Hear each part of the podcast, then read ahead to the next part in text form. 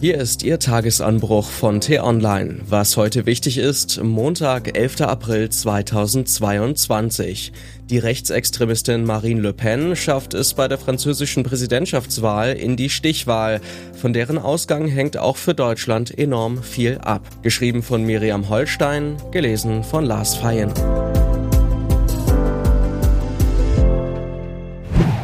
Wird sie doch noch Präsidentin? Was haben ein Hersteller von Süßwaren und die französischen Präsidentschaftswahlen gemeinsam? Beide liefern anschauliche Beispiele für das Prinzip der erfolgreichen Namensumbenennung. 1991 benannte das Unternehmen Mars in Deutschland seinen Schokoriegel Ryder in Twix um, denn so hieß die Süßigkeit bereits fast überall sonst auf der Welt.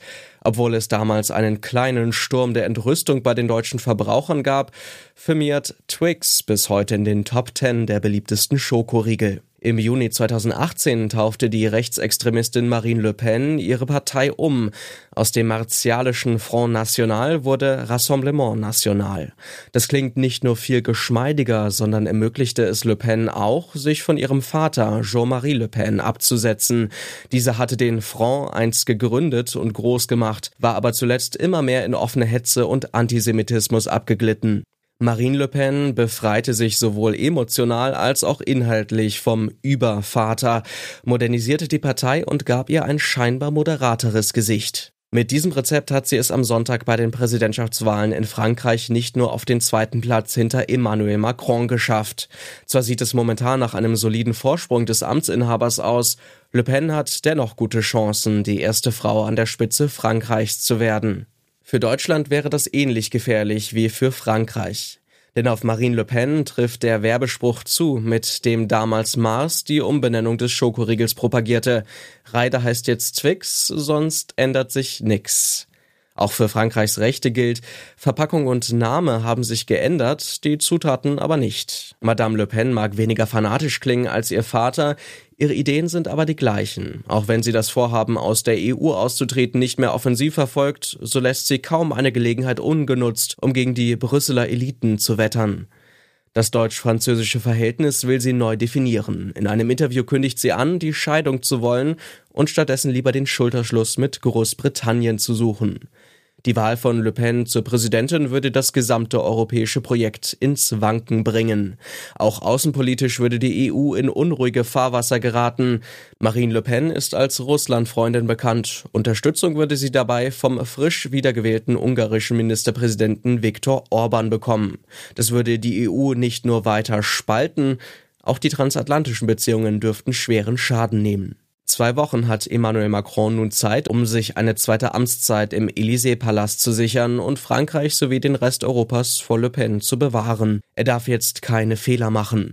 Dringend müsste Macron auch seine vornehme Zurückhaltung im Wahlkampf aufgeben und viel mehr als bisher durchs Land touren und um die Wähler und Wählerinnen werben. Für Deutschland lassen sich drei Lektionen aus Le Pens Erfolg ableiten. Erstens, It's the economy, stupid. Dieser legendäre Wahlkampfspruch von Bill Clinton aus dem Jahr 1992 trifft auch auf Frankreich zu. Zentrales Thema dieser Präsidentschaftswahl ist die Angst der Franzosen vor dem Verlust der Kaufkraft.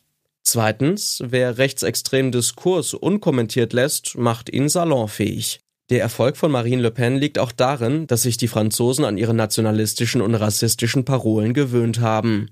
Drittens, wenn an den Rändern noch extremere Figuren auftauchen, stärkt das nicht die Mitte, sondern die Ränder. Marine Le Pen hat davon profitiert, dass mit dem Ex-Journalisten Eric Zemmour diesmal ein noch größerer rechter Scharfmacher mitmischte. Entscheidend für die Stichwahl dürfte auch sein, wie sich neben den Anhängern von Seymour vor allem die Fans von Jean-Luc Mélenchon verhalten, dem Vertreter der radikalen Linken. Wie die Frontfrau der Rechten vertritt er eine Anti-Establishment-Politik, polemisiert gegen die EU und wettert gegen die Berliner Politik, die er als deutsches Gift bezeichnet. Wie dichtete der österreichische Schriftsteller Ernst Jandl einst so treffend, Manche meinen, Lechts und Rings kann man nicht verwechseln. Werch ein Irrtum. Was heute wichtig ist. Die IT-Online-Redaktion blickt heute für Sie unter anderem auf diese Themen. Im Kreuzfeuer der Kritik Bundesfamilienministerin Anne Spiegel von den Grünen ist wegen ihres Verhaltens als Landesministerin in Rheinland-Pfalz erneut in die Kritik geraten. Kurz nach der Flutkatastrophe letztes Jahr hatte sie vier Wochen Familienurlaub in Frankreich gemacht. Abschied des Tages. Markus Söder will nicht mehr Kanzler werden. Das hat er jedenfalls in einem Interview gesagt. Er habe seine Chance vertan. Wahr ist, dass Söder mit seinem Kampf um die Kanzlerkandidatur zum Scheitern der Union bei der Bundestagswahl beigetragen hat und dass viele in der CDU ihm dieses Verhalten bis heute verübeln.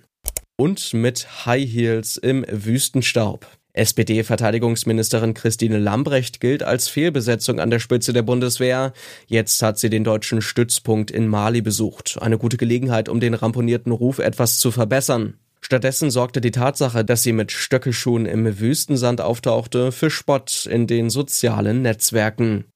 Diese und andere Nachrichten, Analysen, Interviews und Kolumnen gibt's den ganzen Tag auf t-online.de. Das war der T-Online-Tagesanbruch vom 11. April 2022, produziert vom Online-Radio und Podcast-Anbieter Detektor FM. Immer auch zum Anhören auf t-online.de-tagesanbruch. Ich wünsche Ihnen einen frohen Tag. Ihr Florian Harms.